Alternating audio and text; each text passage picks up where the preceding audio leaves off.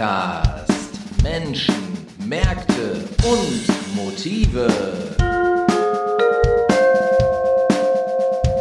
Ja, liebe Leute, ihr habt den Ruhr-Podcast. Heute schon Folge 98. Draußen bei bestem Wetter. Der Wind ist vorbei, der Regen hat sich gelegt. Wir sitzen im schönen Duisburg natürlich. Und mir gegenüber sitzt heute der Lothar Lange. Er hat den weiten Weg aus Oberhausen zu uns gefunden. Und warum sitzt Lothar Lange hier? Lothar Lange ist der Initiator der Website kohlenspott.de, ein Blog, der sich mit lustigen Themen rund um unsere Lieblingsregion, unsere Lieblingsweltregion, muss man ja sagen, nicht Religion, Region, befasst und der dort Lustiges, humorvolles, kurioses und merkwürdiges zutage fördert. Hallo Lothar. Hallo lieber Frank, Dankeschön für die Einladung. Ja, der Wind ist vorbei und ich bin mit etwas Rückenwind aber doch noch äh, schneller hier gewesen, als ich dachte. Ja, bist Danke du mit dem Fahrrad gekommen? Oder hast du ein Segel gespannt? Äh, ich habe die Limousine heute genommen. Die Limousine? Ja. Das ist ja fein. Was hast du denn für eine Limousine? Äh, es ist etwas Japanisches, glaube so. ich. Eine äh, Reisschüssel, wie man hier zu sagen pflegt. Ja, so etwas. ja, sehr schön. Ja, ähm, ich hatte ja deinen dein Blog, deine Internetseite kohlenspott.de bereits angekündigt. Jetzt mal Fisch bei der Butter. Wie kommt man auf Kohlenspott? Ja, das liegt wohl daran, dass ich einen Tick für Wortspielereien habe. Okay. Ich mag es, wenn Worte verdreht werden, wenn ihr Sinn damit irgendwo anders wird. Und es passiert mir zum Beispiel auch, dass ich tagsüber irgendwo ein Wort höre, das ich vielleicht schon ganz viele Jahre gehört habe und plötzlich kommt es mir komisch vor, wie zum Beispiel, ja, Kohlenpott. Das Wort Kohlenpott, natürlich Kohlenspott, aber wie Glimp zum Beispiel. Keiner weiß, was ein Glimp ist. Aber du wirst aber es, es sicherlich geht so erklären. Glimpflich. Äh, was ist glimpflich? Äh, und was ist unglimpflich und wo ist der Glimpf? Den Glimpf gibt's nicht. Und dann mache ich mir da Gedanken drüber und dann schreibe ich mir diesen Nonsens irgendwo hin. Ja. Und der muss raus. Und dann eben in dieses Kohlenspott. Und, und wie grenzt sich glimpflich ab? Von ich, zum Beispiel betulich oder behutsam? Ja, da geht es noch behütet sein, das, das ja. kann man noch verstehen. Aber beim Glimpf, ich habe mir dann irgendwo so einen kleinen Gnom darunter vorgestellt. Der Glimpf. Ja, könnte man sich mit so einer Mütze, ne? ja, schon sind wir beim Nonsens. ist dein Glimpf heute schon gekommen? Nee, der war gestern da. Aber das ist doch eigentlich sehr positiv, wenn Menschen sich mit der Sprache beschäftigen. Ich finde das ja immer schlimm, wenn Leute einfach so daherreden, ohne sich mal Gedanken darüber zu machen, was das denn bedeuten könnte, was Sie da gerade aus Ihrem Mund haben fahren lassen. Ja, das ist in der Tat so. Ich glaube schon, dass man manchmal gar nicht weiß, äh, was man da so sagt, weil man etwas übernimmt. Ich höre dann oft das Wort quasi und ja. habe erst vor wenigen Tagen danach geschaut, was das überhaupt heißt. Ich wusste es nicht. Das ist das Schöne, dass man heute irgendwo nachschauen kann, ohne dass man ein dickes Buch wälzen muss. Aber ich fand die Zeit, wo man noch dicke Bücher wälzen musste, ja gar nicht so dumm. Das bin ich bereit zuzugeben. ich habe auch selbst das ein oder andere Buch mal äh, zu meiner Studienzeit erworben und bin immer noch in der Lage, in einen Buchladen zu gehen und ein Buch äh, käuflich zu erstehen. Das geht mir ganz genauso. Ich habe äh, so einen Tick Schreibwarengeschäfte faszinieren mhm. mich und ich kann nichts, äh, kann nicht erklären, warum. Und Bücher, Buchgeschäfte. Das heißt, ist schon die Haptik, das ist äh, der Geruch alleine ja. und eben ein Buch in die Hand zu nehmen. Ich habe mir mal vor vielen Jahren von meinen Kindern ein Lesegerät schenken lassen. Das nutze ich dann schon mal, wenn ich vielleicht irgendwo im Flugzeug oder irgendwo unterwegs bin. Okay. Aber ein Buch ist ein Buch, das kann ich. Mach mal einen Knick zum Beispiel, ein Eselsohr in so ein Tolino oder Kindle oder wie diese Dinger heißen. Ne?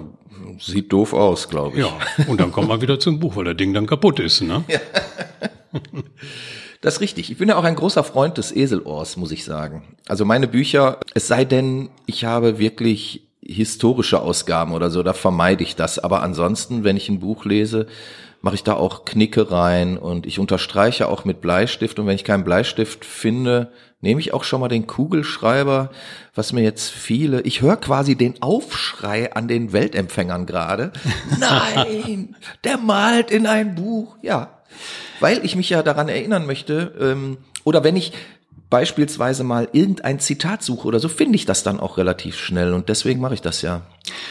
Diese Eselsohren machen ein Buch ja auch zu einem ganz persönlichen Buch. Das ist dann deins oder eben mein Buch. Wenn ich da was reingeschrieben habe, äh, mir geht das auch so. Und ich wundere mich manchmal auch nach Jahren, wenn ich so ein Buch mhm. mal wieder in die Hand nehme, was ich mir da gemerkt habe. Ja. Und manchmal kann man es gar nicht mehr nachvollziehen, ne? warum man nicht. ausgerechnet da jetzt ja. ein Eselsohr reingemacht hat. Und dann stellt man fest, dass das Eselohr vielleicht gar nicht von einem selber gemacht wurde, sondern von einem Zweitleser von einem, der sich eingeschlichen hat in die Gedankenwelt, die man selber mal studierte. Und dann wird's kriminell, oder? Ja, das ist die glückliche, das ist zum Glück, wenn es einen zweiten Leser gibt, ist es ja wohl ein Buch gewesen, das man verliehen und auch wieder zurückbekommen hat. Das ne? ist äh, allerdings ein, ein großer Glücksfall, wenn man es dann auch wieder zurückbekommt. Stimmt. Deswegen hat man irgendwann aufgehört, Schallplatten zu verleihen. Also ich jedenfalls. Das glaube ich auch. Teile davon sind nie wieder zurückgekommen in die eigene Sammlung. Besonders nach Jahrzehnten tut das dann weh. Ja. Wenn man dann plötzlich auf irgendwelchen Seiten, äh, Internetseiten sieht, wie teuer diese Platte heute gehandelt wird und man sagt, die hatte ich doch mal, ich hatte die und dann habe ich die mitgenommen zu der Party mit der und dann war sie weg. Also die und die Platte. Im schlimmsten ja. Fall. Ja, das ist in der Tat so. Kannst du dich noch an deine erste Schallplatte erinnern? Meine allererste Schallplatte war eine Schallplatte. Ich hatte zwei erste Schallplatten, muss ich sagen. Aber meine, meine erste eigene, wirklich eigene Schallplatte war tatsächlich eine Platte von Elvis. Elvis sings Hits from his movies. Ja, so war das. Damals. Als man noch mit dem Fahrrad fuhr. Ja. ja, das Und deine erste Schallplatte? Jetzt, wo wir schon mal dabei sind? Äh, zu der ersten Schallplatte gehört eigentlich eine Geschichte. Meine Mutter und ich wohnte, lebte bei meiner Mutter allein. Ja. Wir lebten von der Fürsorge, Unterstützung. Okay. Meine Mutter konnte auch nie Nein sagen, wenn irgendjemand an die Türe kam, um etwas zu verkaufen. Und so. es kam jemand vom Schallplattenring, Bertelsmann. Genau, das war meine Verkauf. andere erste Schallplatte, aber dazu gibt's gleich eine Geschichte. Und der verkaufte meiner Mutter auf Raten ein Schallplattengerät, das war so ein Koffer. Mhm mit einem Stecker dran und der kostete um die 63 Mark. Ich meine mich an die 63 Mark zu erinnern und dann kam das Ding dann irgendwann auch. Und dann hatten wir auch so eine Probeschallplatte da drauf. Mhm. Das war die erste Schallplatte, da war dann Tanze mit mir in den Morgen und viele. Wunderbar. Tanze mit ja, mir Wendland, in den ne? Morgen. Ja, sicher. Der große. Bitte weiter. Ja, und äh, dann stellte sich heraus, das Ding funktionierte nicht. Warum nicht? Weil wir gar kein Radiogerät hatten. Man musste nämlich diesen Schallplattenspieler an ein Radiogerät anschließen und das fehlte uns noch. So. Und das Radiogerät kam dann viel, viel später. Der erste Radioempfänger für 330 Mark in Raten zu 10 Euro, äh, 10 D-Mark damals. Ja. Und dann konnten wir diese Schallplatte dann auch spielen. Über welche Zeit reden wir? Das war 1900 61. Nein, es war früher. Es muss, äh, muss 1960 gewesen mhm. sein, weil ich mich sehr genau daran erinnern kann. 61 kam dann der Mauerbau und da hatten wir auch unseren ersten Fernseher. Okay. Aber bis dahin war meine Welt die Radiowelt. Ja, klar. Schulfunk, mhm. später Chris Howland. Chris Howland Schlagerstudio. Davon habe ich immer noch einige Schallplatten, weil auch meine Mutter war nämlich im Bertelsmann Musikclub, hieß das dann, glaube ich, irgendwann. Ah, ja. Und so hatte ich meine eigentlich erste Schallplatte, was aber wiederum eine Schallplatte meiner Mutter war. Die habe ich aber als meine Schallplatte dann irgendwann deklariert.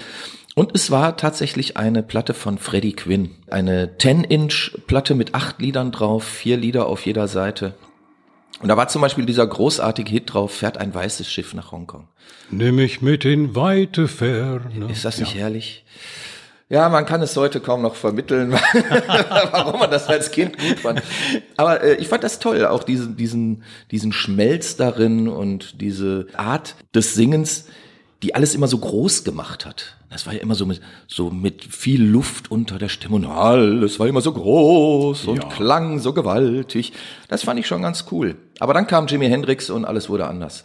Ja, Also Freddie Quinn natürlich, das war Sehnsucht machen. Ja, alles, Sehnsucht, alles genau. wollte nach Italien. So. Und äh, oder nach Hongkong. Ja, mit, mit dem einem weißen, weißen Schiff. Schiff. Heute nehmen wir die AIDA. Ja. genau. So, und damit haben wir den Werbeblock dann auch. Absolut. So, das ist, das ist jetzt äh, aber auch abgehakt. Apropos Werbeblock, wir haben immer noch nicht über deinen Kohlensport so richtig gesprochen, ne? Wie kommt man denn auf den Kohlensport und was machst du da überhaupt? Erkläre uns und Hörern doch mal, was sie dort finden auf dem Kohlensport. Ja, was macht man mit dem Kohlensport? Äh, wie bin ich da hingekommen?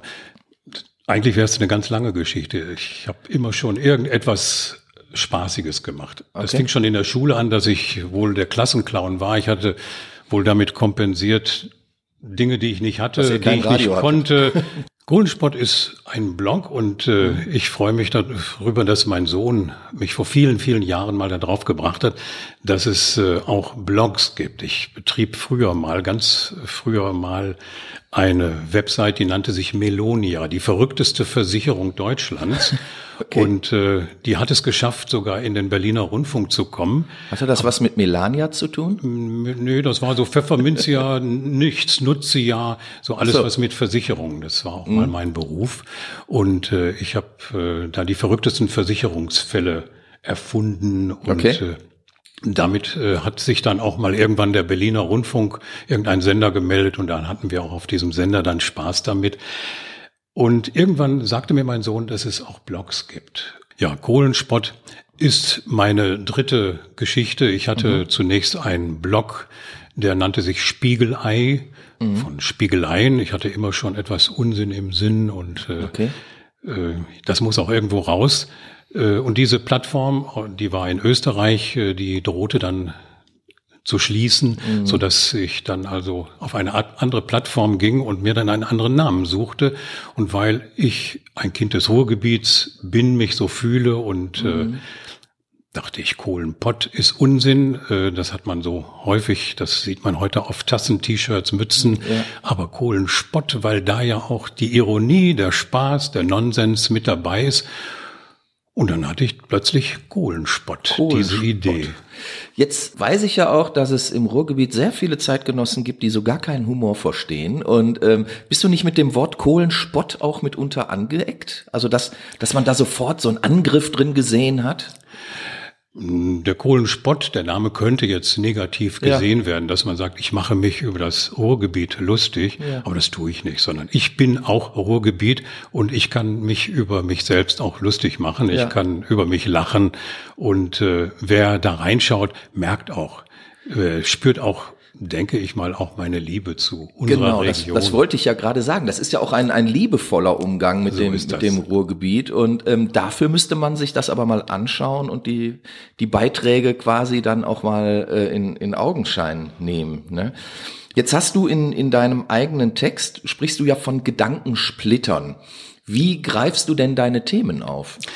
Das passiert irgendwann zufällig. Das mhm. kann sein, äh, dass ich irgendwo unterwegs bin und äh, sehe irgendetwas. Ich fotografiere auch kuriose Dinge, äh, irgendwelche verrückten Verkehrsschilder oder irgendetwas, was gar nicht zusammenpasst oder für meine Zwecke wunderbar zusammenpasst. Ja. Und daraus äh, entsteht plötzlich im Kopf dann irgendeine Geschichte. Und ich mische das ja auch, wenn ich meine, es müsste etwas äh, auf in Ruhrdeutsch sein, dann schreibe ich das auch mm. und äh, versuche auch dann im Ruhrdeutsch in meinem Ruhrdeutsch dieses auch nicht zu überzeichnen. Das passiert ja auch schon mal, ja. dass manche äh, sich bemüßigt fühlen, Ruhrdeutsch zu schreiben und es tut und manchmal weh, wenn es zu viel ist, wenn es zu viel dat und wat. Ja. So, und da sprang das Pferd mit das linke Bein über den Hühnerstall sein Dach. Mhm. Ne, das ist dann, das geht noch, aber manchmal ist es zu viel. Äh, aber ist es nicht nur immer der Humor, sondern äh, wenn man schaut äh, oder hört, nee, liest, dann, wenn man liest, äh, da sind auch tiefsinnige ja. äh, Dinge dabei, Geschichten, die auch vielleicht ans Herz gehen können, ne? ja. die also wirklich erlebt worden sind von mir. Aber das sind, sind das denn alles Beiträge, die in der Form oder in irgendeiner Art von dir erlebt worden sind? Oder sind da auch viele Geschichten bei, die, die du da einfach ausdenkst? Naja, es mischt sich etwas. Okay. Äh, vieles ist erlebt und vielleicht auch ein bisschen versch verschönt, ja. etwas äh, geschmückt und äh, ausgeschmückt, wollte ich sagen. Und äh, vieles ist tatsächlich auch erlebt und mhm. Vielleicht auch ein bisschen Fantasie. Es ist von allem etwas. Mhm. Und wie, wie kommst du letztlich auf deine Themen oder ab, oder ab wann wird ein Thema für dich überhaupt interessant oder so interessant, dass, dass du daraus einen Beitrag machen möchtest? Das ist ebenso spontan. Das kann sein, dass ich manchmal eine Woche nicht weiß, nicht schreibe. Ich habe auch nicht das Gefühl, die Verpflichtung haben, äh, ja, zu haben, ja, etwas ja. Äh, zu schreiben. Und manchmal passiert sowas auch direkt erst beim Schreiben. Ich mhm. habe eine Idee und erst im Schreiben entwickelt sich so eine Art Fluss und das funktioniert. Auf einmal habe ich da einen Text und dann muss ich selber aufpassen. Vielleicht kennst du das, du hast ja auch ich geschrieben, das, ja. ähm, dass man dann vielleicht, wenn so ein Text fertig ist, etwas textverliebt ist und sagt, ja. hey, finde ich irgendwie toll. Und dann muss man wirklich äh, so, so eine Art Bedürfnisaufschub äh, sich, wie soll ich sagen, man muss also aufpassen, dass man nicht etwas in die Welt hinauslässt, was man vielleicht am anderen Morgen beim Nachlesen plötzlich doof findet. Ne? Also eine Nacht drüber schlafen ist ja in der Regel richtig. Äh, das sollten sich bestimmte Politiker auch zu Herzen nehmen und äh, andere Leute. Und so gilt es natürlich auch für, für Texte. Natürlich muss manches auch einfach spontan raus und, und damit behält es ja dann auch seine Würze. Also ich sag mal, alles abrunden und clean machen und so, das ist ja auch doof. Ne? Ja, dann wird's zu rund. Genau. Also. Es gibt übrigens, ein, ähm, fällt mir jetzt gerade spontan ein, einen ganz äh, tollen Text, weil du das eben gesagt hast, dass du beim Schreiben manchmal die Sachen ja auch erst wirklich durchdenkst. Also es gibt von Kleist, ich weiß nicht, ob du den Text kennst, über das Verfassen der Gedanken beim Sprechen. So heißt es, glaube ich. Aha, nein, das ist, das, das ist wirklich ein ähm, toller Text der sehr deutlich macht, wie jemand quasi den Gedanken erst formt, während er schon mit seinem Gegenüber spricht. Das finde find ich hochinteressant und äh, fand ich damals, hat mir beim Studium damals sehr geholfen, weil ich äh, auch diese lustige Angewohnheit hatte, in Referate reinzugehen, ohne mich im Vorfeld intensiv mit der Thematik auseinanderzusetzen. Aber ähm, da ich ja wusste, wie man Gedanken beim Sprechen formt, konnte ich das dann aus dem Stegreif. Und das war ganz lustig mitunter. Mitunter bin ich zu Ergebnissen gekommen, die alle sehr erstaunt haben. war, hatte zumindest großen Unterhaltungswert, sagen wir es mal so. Was möchtest du denn mit dem coolen Spott erreichen überhaupt? Ein richtiges Ziel habe ich nicht. Ich glaube, es ist äh, ein ganz normales Grundbedürfnis, etwas Aufmerksamkeit ja. zu bekommen, äh, vielleicht ja Zustimmung in jedem Fall. Ich habe mal irgendwo den Satz gehört, äh, man glaubt gar nicht, wie viel Lob ein Mensch auszuhalten imstande ist. und wenn wir doch alle ehrlich sind, äh, wollen wir alle lieb gehabt werden, gelobt werden und äh, das ist übrigens ja. auch, äh, ich, ich greife tief in meine Vergangenheit zurück. Ich war ja öfter in, in den USA und unter anderem war ich einmal bei den Hopi-Indianern in Arizona und habe dort mit einer Hopi-Frau etwas äh, länger gesprochen. Und die sagte nun zu mir, there's only one thing that we all got in common. Also es gibt nur eines, was wir alle Menschen, wir haben über die Menschen der Welt gesprochen, gemeinsam haben. We all wanna be loved. Und das fand ich so ergreifend in dem Moment, das werde ich immer erinnern.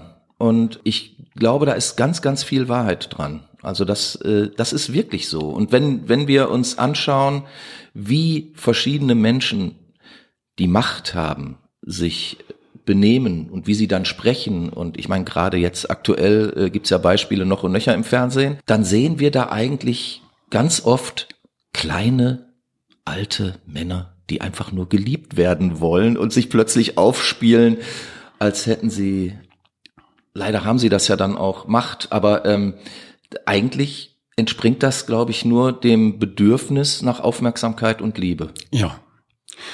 Schade, wenn, wenn das also dann in eine Richtung geht, die anderen schadet. Absolut, klar. Aber das geht's ja sehr häufig dann. Ne? Jetzt werden wir aber tief politisch und eigentlich fast schon philosophisch. Ja. No. Und wir sind ja losgegangen bei Spott, da beim sind wir coolen Spott. Ah. Aber ist der Spott und dem Spott nicht auch eine Liebe, eine tiefe Liebe zu dem, was er bespöttelt, inne? Durchaus, durchaus. Das habe ich einigen deiner Texten auch angelesen, meine ich mich erinnern zu können. In einem meiner Texte, das ist ja das Verrückte, ich habe mal hin und wieder schaue ich auch mal ganz weit zurück, mhm. denn diesen Kohlenspott, den gibt es jetzt, äh, ui, ich glaube seit 2012. Ich weiß es gar ah nicht mehr. Aber ich habe gar nicht schon ordentlich ein paar ja, Jahre. Ich habe es ja. mit Zahlen überhaupt gar nicht. Ähm, und dann bin ich überrascht, was ich da geschrieben habe. Mhm. Ich habe auch Teile schon längst vergessen, Texte vergessen, dachte Klar. Donnerwetter. Äh, so ist das auch bei Kommentaren. Das ist mhm. ja, das ist eben das Schöne hier beim Kohlensport oder bei dieser Art von Blog, dass hier auch Kommentare kommen. Mhm. Und vielleicht kann ich damit auch die Frage dann beantworten, was, was will ich damit? Ich freue mich über jeden Kommentar, mhm. über Zustimmung. Kritik ja, muss aber nicht. Ne? Ja, also mhm. wenn sie, es sei denn, sie ist also wirklich äh, berechtigt, aber wer entscheidet das dann schon? Ja, klar. Mhm. Nein, aber die Kommentare, die machen Freude, die machen Spaß. Und es ist noch etwas. Äh, durch diesen Blog äh, gibt, äh, entsteht auch so eine Art Community, wie man mhm. heute neudeutsch sagt. Man lernt Leute kennen, die man nie kennengelernt hätte. Zwar nicht, man äh, sieht sie nicht, man äh, lernt sie einfach nur eben digital kennen, aber es sind tolle Kontakte. Ich habe zum Beispiel äh, auch einen sehr netten Kontakt in die Schweiz. Da gibt es eine mhm. Schweizer Lyrikerin, sehr bekannt in der Schweiz auch, äh, Brigitte Fuchs. Mhm. Und äh, wir schreiben uns gegenseitig Gedichte zu, aber jetzt nicht per Brief oder so, mhm. sondern tatsächlich Sie schreibt Gedichte in ihrer, in ihrem wunderschönen Schweizer Blog. Ich schreibe was und sie kommentiert und wenn ich dann mal google, was äh, Brigitte Fuchs so alles ja. schon an Preisen eingeheimst hat und wer sie ist und man ist auf einen Meter Abstand so nett miteinander, das ist richtig toll. Ne? Okay. Also es gibt ja ganze ganze Romane, die in in der Art geschrieben worden sind auch, ne? Ach, also ja. so äh, ähm, mit quasi Kommentaren beziehungsweise dann auf E-Mail Art und Weise oder so. Das ähm, ist natürlich interessant, ist jetzt nicht unbedingt meine Form von, von Literatur oder so, aber ich kann, kann das gut verstehen, wenn man das selber macht, dass man sich dann freut, wenn man indirekt irgendwie eine Antwort bekommt und mitunter ja in einem Text eine Antwort auf einen Satz von sich selber findet und kein anderer weiß, dass das auf einen selber gemünzt ist. Sowas finde ich ganz besonders herrlich. Ja. Ja, ist schon toll. Also es gibt tolle, tolle Kontakte auch. Äh, manchmal auch entsteht der Wunsch, diese Leute, die da kommentieren, mhm. wir, man kommentiert sich ja gegenseitig, man liest mhm. sich gegenseitig, äh, auch mal diese Leute kennenzulernen. Mhm. Äh, diese Blog-Treffen oder so ja. gibt es auch. Ich habe noch nie an einem solchen teilgenommen. Jetzt gibt, geht es überhaupt nicht äh, mhm. durch die Situation. Ja. Aber es macht doch neugierig auf die ja. Menschen, die schreiben, denn äh, so wie jemand schreibt, was ich von dem lese, so habe ich auch ein Bild von demjenigen. Ja. Und äh, da entsteht plötzlich Sympathie, Antipathie, was auch immer, aber eher Sympathie, weil man dann ja auch mhm. dran bleibt beim anderen. Im anderen Fall lässt man das lesen dann. Genau. Es macht, es macht Spaß, äh, dieses äh, Hin und Her, diese Kommunikation. Mhm. Genau. Jetzt bist du ja gebürtiger Gelsenkirchner. Ja lebst aber in Oberhausen, hast also diesen weiten Weg von Gelsenkirchen nach Oberhausen auf dich genommen und bist trotzdem im Ruhrgebiet geblieben. Beschäftigst dich mit dem Thema äh, Ruhrgebiet in deinem Blog schon seit äh, über zehn Jahren, wie wir gerade erfahren haben. Was macht denn für dich so den typischen Ruhrpöttler oder die Ruhrpöttlerin, Ruhrgebietlerin, Kohlenpöttlerin aus? Kann ich eigentlich so gar nicht sagen, was er ausmacht. Äh es ist für mich Heimat. Mhm. Ich bin in Gelsenkirchen-Erle im Schatten der Zeche Graf Bismarck groß geworden. Mhm. Äh, hab für 50 Pfennige, äh, wenn wir die Kohlen, wir bekamen ja auch Kohlen von ja. der Zeche, äh, die habe ich in den Keller geschöpft von der Straße aus mhm. für 50 Pfennige. Ich habe mitbekommen, wie 1965, glaube ich, wie also dann die schwarzen Fahnen äh, durch die Straßen von Gelsenkirchen-Erle getragen wurden. Die Bergleute waren mhm. traurig, weil eben der Bergbau, weil der Pütt, mhm. diese wunderbare Zeche Graf Bismarck zugemacht wurde. Ich kann mich erinnern, dass ich eben als kleiner Knirps auf dem Erler Marktplatz stand, wie äh, mit in, inmitten dieser ganzen Bergleute äh, und es sprach ein Heinrich Gutermut. Das muss man sich vorstellen, mhm. dass ich äh, mir diesen Namen bis heute gemerkt habe. Der war der äh, Vorsitzende der IG Bergbau damals. Mhm. und machte den Bergleuten wohl noch Mut oder versuchte denen noch Mut zu sprechen. Und dann war der Pütt dicht. Mhm. Ich bin mit Kohle groß geworden, äh, Laterne ganz unten, wie man sagt, ja. weil äh, man hatte kein Licht im Hausflur, die, mhm. das Klo war eine Treppe tiefer, teilte man sich mit äh, Opa Karbowski und Oma Urban. Ja, kenn ich und, aber auch noch. Äh, mhm. Ja, und wenn man dann hinter Oma Urban sich auf die noch warme Brille setzen musste, das alles ist Ruhrgebiet. Mhm. Und natürlich auch unsere Sprache. Also auch das Fehlen von, von Berührungsgrenzen, von Berührungszonen. Also man war doch häufig sehr dicht aufeinander und beieinander. Ne? Ging ja allen so. Mhm. Äh, in der Zeit entweder für mich waren Leute, die ein Geschäft hatten oder schon ein Telefon, das waren für mich reiche Leute. Mhm. Ich weiß, äh, dass ich glaubte, dass unser Hausbesitzer, bei dem wir also da wohnten, dass der reich sein musste, denn der hatte ein Auto, der hatte ein Friseurgeschäft und eben dieses Haus. Mhm. 40 Jahre später habe ich mit ihm mal ein Gespräch geführt. Mhm. Dann hat er mir gesagt, welche Nöte er damals hatte. Ja, klar. Ähm, nein, aus der Sicht des kleinen Knirpses damals, äh, wir hatten alle nichts, es war, wir waren arm, aber ähm, Sexy. Aber eine Sonntagshose. genau. Ja, ähm, das beschreibt indirekt so ein bisschen, wie, wie der Ruhrgebietler, die Ruhrgebietlerin sich anfühlen muss, also um, ohne das jetzt äh, zu zu nehmen. Aber was hat den Menschen hier wirklich geprägt? Also ich versuche dem ja auch schon seit ewigen Zeiten hinterher zu forschen und komme da nicht wirklich zu einem Ergebnis, muss ich ganz ehrlich sagen, weil ähm, das Ruhrgebiet an sich doch sehr differenziert ist und sehr unterschiedlich. Es gibt die klassischen Kohlenleute, klar, ähm, die gab's bis vor äh, einigen Jahrzehnten auch in, in großer Zahl. Aber es gab ja auch die Stahlkocher, es gab die Bundesbahner. Ähm, ne, da muss man nur nach Bissingheim gehen. Ganz Bissingheim war Bundesbahn damals. Und die haben sich ganz anders verstanden als die Stahlkocher. Und die Stahlkocher haben sich wiederum anders verstanden als äh, ähm, die Jungs, die unter Tage gefahren sind. Und es gab natürlich auch immer die, die ganzen anderen Leute noch hier, die in, in Bereichen von Verwaltung gearbeitet ja. haben, etc. pp. Das heißt also, das, was man ja so häufig heraufbeschwört, das Ruhrgebiet ist so, der Ruhrgebietler ist so. Das habe ich in der Form ehrlich gesagt nie gefunden. Also man, es gibt immer nur so Versatzstücke bei einzelnen Leuten, wo man dann sagt, ah ja, das könnte jetzt typisch Ruhrgebiet sein. Aber gibt so den typischen Ruhrgebietler oder die typische Ruhrgebietlerin? Da muss dann immer Tana Shanzara herhalten irgendwie. Aber gibt's das? Diesen typischen Ruhrgebietler kann ich mir auch nicht vorstellen. Mhm. Ähm, Du hast das gerade schon gesagt. Ich glaube auch, das ist einfach die Wahrnehmung in dem äh, in, oder der Kreis, in dem man sich selber mhm. befindet, da wo man groß geworden ist. Wenn ich nun dieses Gelsenkirchen Erle sehe, dann war das Bergbau. Mhm. Alles hatte mit dem Pütz zu tun. Ja klar. Mhm. Und äh, da hatte man nicht die Berührung zu Bundesbahnern, zu Beamten oder mhm. zu, sondern da war Pütt. Äh, man hörte ihn, man roch ihn und man hört, äh, und er war präsent. Und man sprach ja auch über nichts anderes wahrscheinlich. Das war ne? einfach. Mhm. Und da weiß ich oder da stelle ich mir vor, dass der Zusammenhalt der Männer, die da unter Tage waren, die wirklich aufeinander angewiesen waren, man spricht ja, man sprach ja vom Melting Pot. Das war ja, ja eben, dass früher ja. aus äh, Masuren und Ostpreußen mhm. die Leute erst herkamen und äh, hergeworben wurden, diese ja. jungen Leute.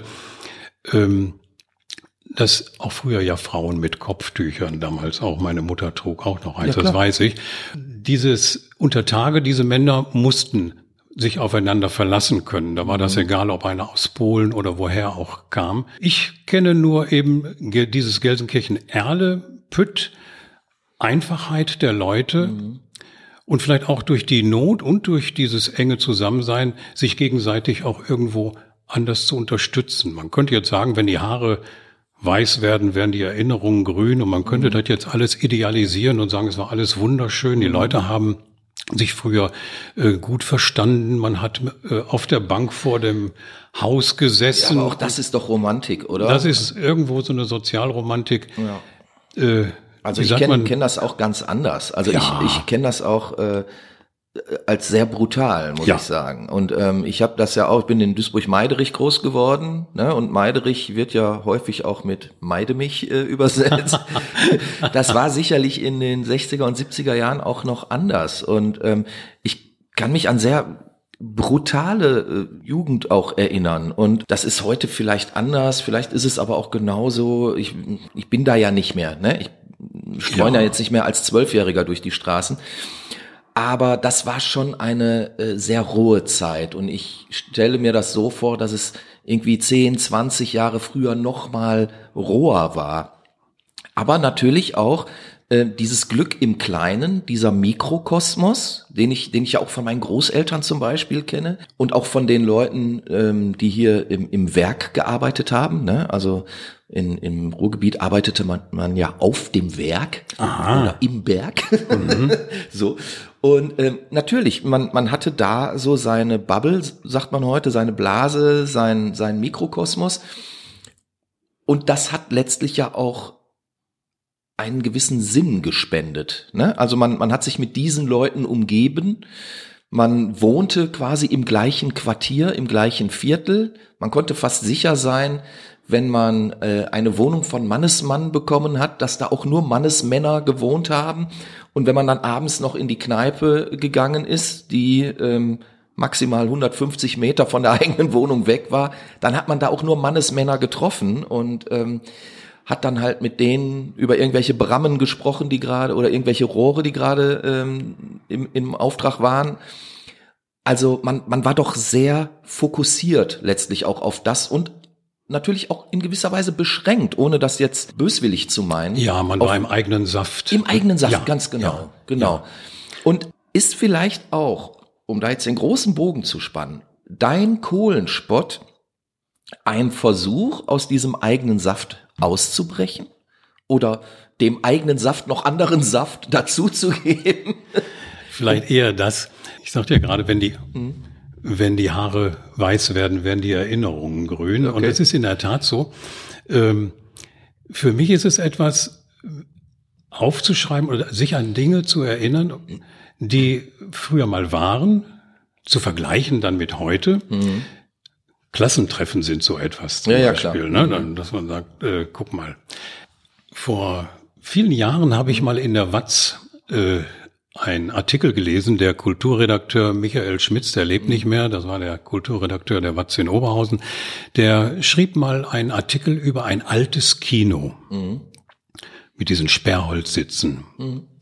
Und daran habe ich mich dann erinnert, ich bin groß geworden oder aufgewachsen, ne, direkt neben einem Kino, dem Wigger Kino auf der Kranger Straße in Erle.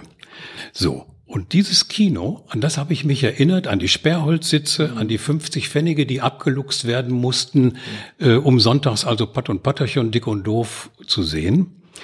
Und plötzlich erinnerte ich mich an meine Kindheit und äh, dachte, das musst du aufschreiben. Schreib das auf für deine eigenen, für deine Kinder, damit die auch wissen, wie Papa früher mal war. Denn Kinder erleben ihre Eltern ja nur als Erwachsene. Und aus dem Aufschreiben für meine Kinder ist so viel drumherum an Geschichten entstanden, die tatsächlich da waren. Und diese Geschichten wollte ich den Erlern zurückbringen und hatte die Idee, eine Erle-Revue zu machen. Okay. Hatte auch jemanden gefunden in Erle, einen Hubert Kurowski, der auch äh, viele Bücher äh, über das Ruhrgebiet geschrieben hat, besonders über die Emscher. Und wir beiden machten dann eine Erle-Revue. Volle Häuser in der Tat. Das heißt also, es war ein Haus in Erle, aber das war immer voll, so dass also nach 220 Personen mussten die Bude dicht gemacht werden. Wir mussten dann also Folgeveranstaltungen machen. Was haben wir gemacht? Wir haben Bilder gezeigt von damals. Hubert machte das Geschichtliche, und ich machte also die Geschichten.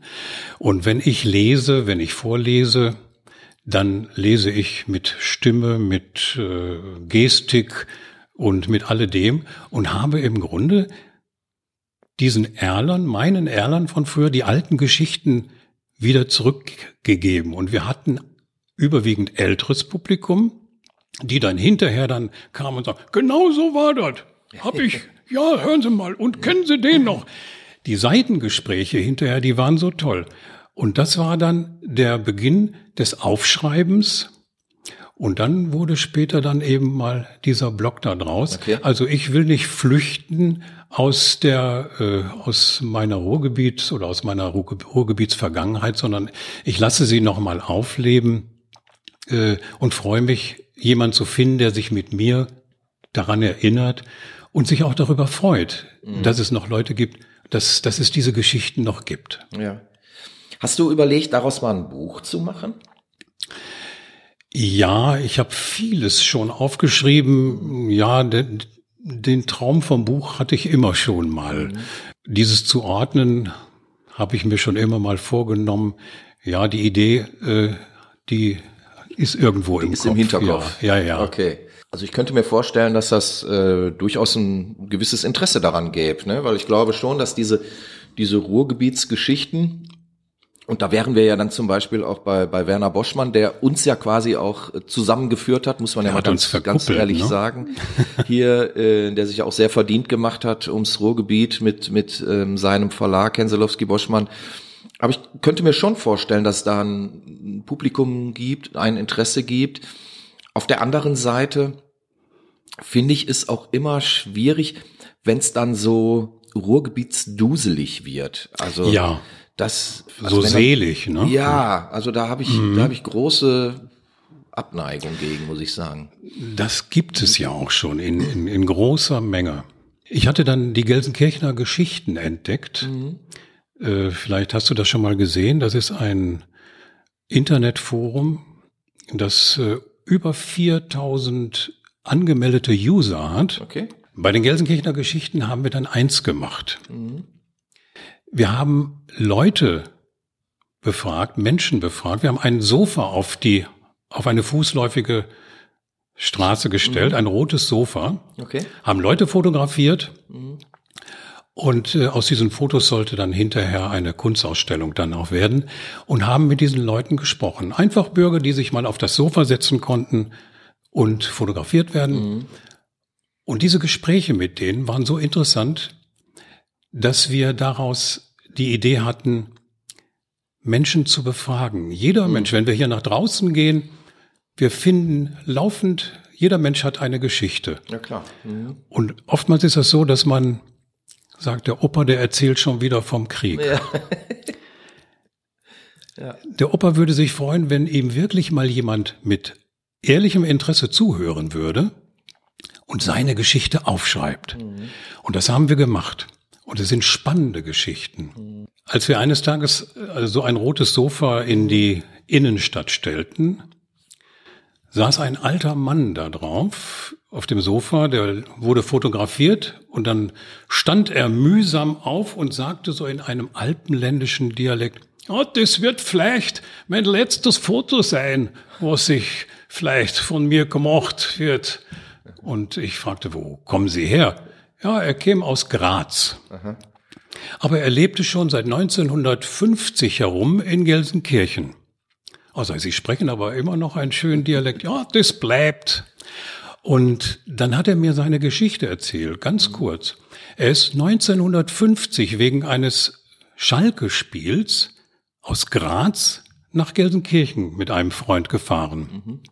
Nach dem Spiel in eine Kneipe gegangen, da gab's Tanz und Kapelle lernte dort ein Mädchen kennen, lieben, heiratete dieses Mädchen und zog von Graz nach Gelsenkirchen, heuerte auf der Zeche Dahlbusch als Bergmann an, war dort unter Tage und dann ist ihm Folgendes passiert. Es war Mai, er war unter Tage und es war Schichtwechsel. Und er wollte eigentlich nach oben und sein Steiger hat gesagt, Josef, komm, häng noch eine Schicht dran oder ein paar Stunden. Aber die Kumpel, die von oben nach unten kamen, die sagten, mein Gott, da oben, da ist ein Wetter zum Hemd hochheben, das ist so schön, die Sonne scheint. Und da hat der Josef gesagt, nee, ich fahr lieber hoch. Mhm. Und das war sein Glück, denn an dem Tag ist dann eine Schlagwetterexplosion dort unten gewesen. Es hat Tote gegeben und wäre er unten geblieben, dann wäre er auch dabei Mhm. gestorben. Er ist Österreicher, sehr gottgläubig, sehr äh, und hat gesagt, der liebe Gott hat ihn also noch mal leben lassen. Und ähm, und dann sagte er, und jetzt kam das Traurige, wissen Sie, und mein Sohn, der ist in Berlin und der sagt, ich soll jetzt zu ihm ziehen. Und dann kam der Satz, da habe ich eine Gänsehaut bekommen, der sagt, aber ich doch meine liebe Frau nicht hier allein auf dem Friedhof liegen lassen, die ist mir gestorben. Da habe ich gedacht, Donnerwetter, mhm. Gänsehaut. Und das sind diese Geschichten, die wir aufgeschrieben haben, die ehrlich und wahr sind. Wir haben den Mann hinterher auch in unserer Finissage mhm. bei dieser Veranstaltung dann noch bei uns gehabt.